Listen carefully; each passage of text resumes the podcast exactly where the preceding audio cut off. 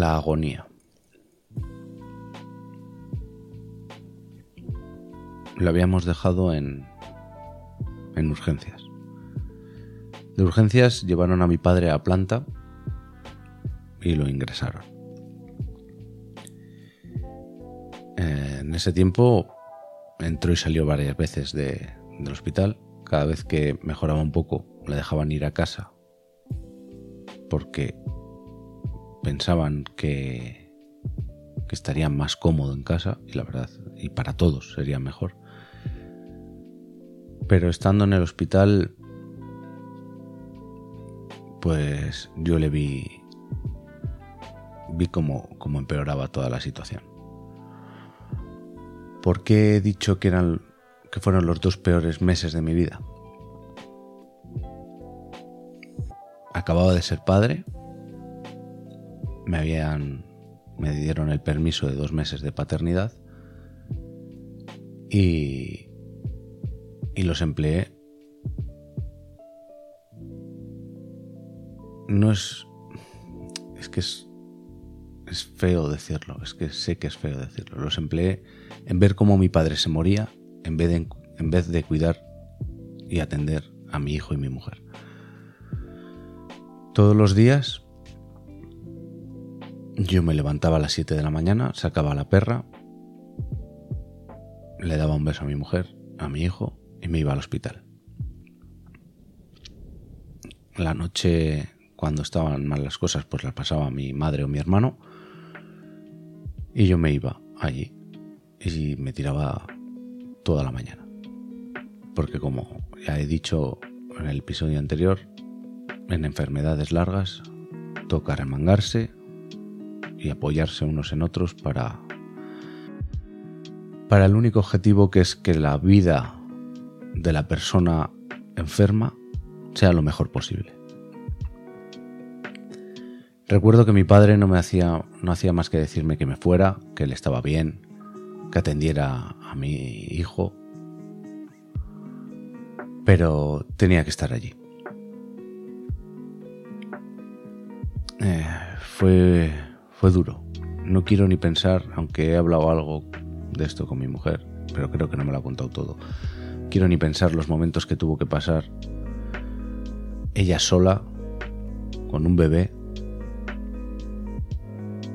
que fueron las mañanas, pero cuando es tu primer bebé no sabes a lo que te, a lo que te enfrentas, son todo miedos, temores, y yo la dejaba sola de 7 de la mañana a 4 de la tarde, que es cuando podía venir o bien mi madre o bien mi hermano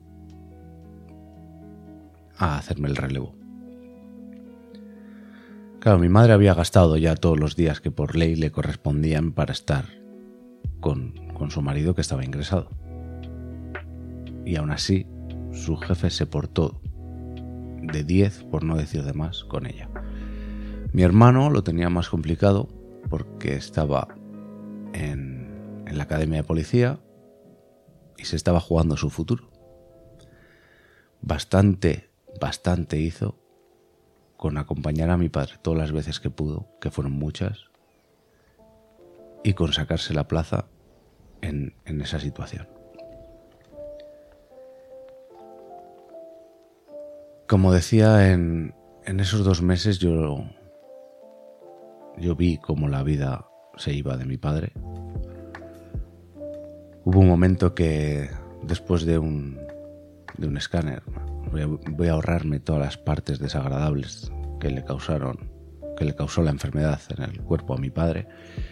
Pero tras un escáner, pues nos, yo justo me había ido a comer a casa y vino el médico y nos dijo que debíamos estar todos presentes. Volví a ir corriendo al hospital sabiendo que cuando te reúnen así, que todos tenéis que estar presentes, bueno, ya te aseguro que no es. Nos reunieron y nos dieron la, noticia de que había metástasis. Lo mismo, puñetazo, shock, no sabes cómo reaccionar. Recuerdo que salimos de la habitación, mi hermano, mi cuñada y yo, dejamos a mi madre y a mi padre llorar. Y mi hermano fue corriendo a donde la doctora a preguntarle una pregunta absurda porque es, es que estábamos en shock. Pero él no, lo necesitaba escuchar tal y como era. Le fue a preguntar si había alguna posibilidad. Y evidentemente le dijeron que no. Que no sabrían decirnos cuánto tardaría, pero que, que llegaría el momento de que iba a morir.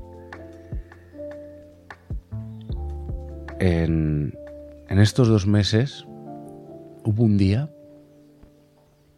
que lo recordaré toda mi vida. Fue un día que salió mi padre del hospital, estaba en casa, mi madre tuvo que ir a trabajar, estaba más o menos bien para la situación en la que él estaba, estaba bien, no tenía dolores, porque en un principio, por miedo a engancharse a, los calmantes, no los pedía y sufrió muchísimo. Qué cabezón eras, joder. Y, y bueno, en ese momento estaba bien, estaba con los calmantes con una dosis potente y fui, fui a pasar la mañana con él y me llevé al niño. Yo sabía que tenía que ir a la farmacia, que mi madre tenía que haber ido a la farmacia esa misma tarde a por, a por morfina. Eh, ya que el día anterior, cuando fueron para casa, tenían todas las medicinas que necesitaba menos la morfina y iba a llegar ese día. mi padre tenía morfina desde el hospital para pasar ese día, así que bueno, mi madre iría a la tarde y la compraría y ya está. Pero yo viendo que mi padre estaba, estaba bien, le dije, te dejo al nene y me bajo a la farmacia a, a por la morfina. Fueron cinco minutos. Cuando subí, mi padre, llorando, me dio las gracias por dejarle ese rato con su nieto, porque aunque sí lo había visto en las visitas que le hacíamos al hospital cuando podía salir al pasillo, ese, esos cinco minutos solos fueron lo más grande para él. Y para mí fue un momento, momento que debería haber vivido muchas veces en mi vida. Pero es así de perra la vida. Y por lo menos me llevo que esos cinco minutos le hice feliz. Volvió, volvió a recaer otra vez, se volvió a poner malo, ya no salió más del hospital.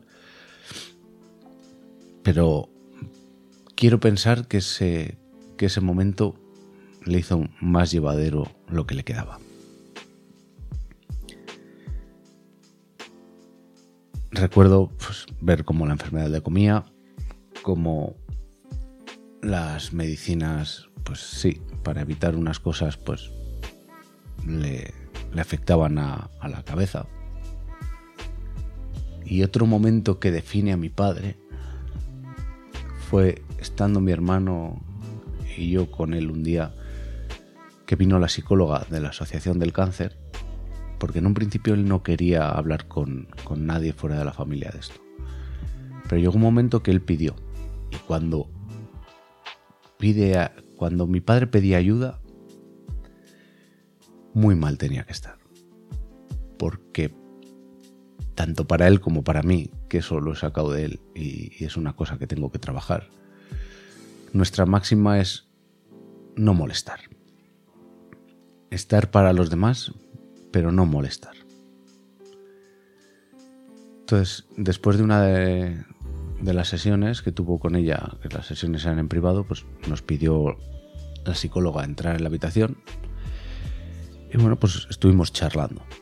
Y y nos preguntaba pues, cosas la psicóloga de, la vida de nuestros padres, yo le iba contando, mi hermano también, se emocionaba mi padre. Otro y llegó otro momento que, que nos rompió, que fue cuando mi padre, en uno de esos momentos de lucidez que le dejaba la morfina, nos preguntó si se estaba portando bien con mi madre.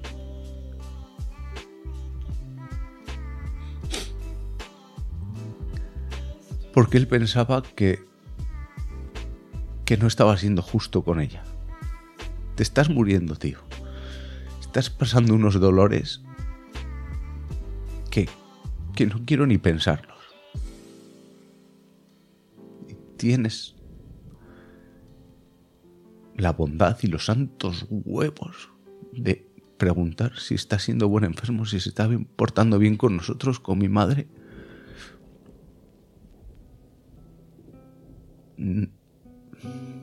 Es que... Cuando le dijimos que sí, pues echó a llorar. Dijo que es que lo veía todo como una película. Que no era consciente de lo que hacía, que él veía las cosas que pasaban, pero que no era consciente de las decisiones y la actitud que tenía. Y que le preocupaba muchísimo estar portándose mal con nosotros y con mi madre. Así, así. Y llegó un día que fui a darle el relevo a mi tío, a su hermano. Una persona con la que no teníamos relación desde hacía 20 años por por tonterías de como los dos son iguales, cabezones, no preguntar qué es lo que está pasando y analizar la situación, se distanciaron. Con la otra parte de la familia, sus otros hermanos, no tenemos nada que ver ni quiero. Pero ahí vino otro regalo que nos dio mi padre, recuperar a nuestro tío. Ahí estaba mi tío haciendo horas también de hospital. Y, bueno, pues fui a darle el relevo y llegaron las, las oncólogas y me pidieron salir. Me dijeron que ya no había ningún tipo de esperanza, que los dolores iban a ser mayores que su cuerpo había dejado de funcionar y le estaba envenenando porque su hígado no funcionaba, sus riñones no funcionaban y, y lo estaba matando su propio cuerpo. Lo que me venían a decir era que, que teníamos que tomar la decisión de sedarlo. Me pareció un momento que me comí solo, duro, que tuve que ir a contar a mi hermano, para él, y que luego vino mi madre al hospital, nos encerramos en el baño y fue devastador. Pero fue algo que considero lo más humano que hemos hecho por mi padre. Al igual que la eutanasia me parece lo más humano que puedes hacer por una persona, ese momento de, decidirse darle para que dejara de sufrir, para que no fuera consciente del, del dolor y, lo mal que estaba su cuerpo, me pareció... Mi padre ya no estaba ahí, no era él. lo, lo poco que salía mi padre entre sus divagaciones, alucinaciones y, dormitaciones, ya se había ido. Llevaba ya días que no había un momento de lucidez. Solo te miraba, te agarraba la mano y el vacío. Así que, bueno, dimos la, la autorización para sedarle y es lo que él hubiera querido, porque muchas veces lo habíamos hablado, que, que qué mundo es este en el que vivimos, que podemos ser más compasivos con nuestra mascota que con un ser querido. Así que lo sedamos y esperamos.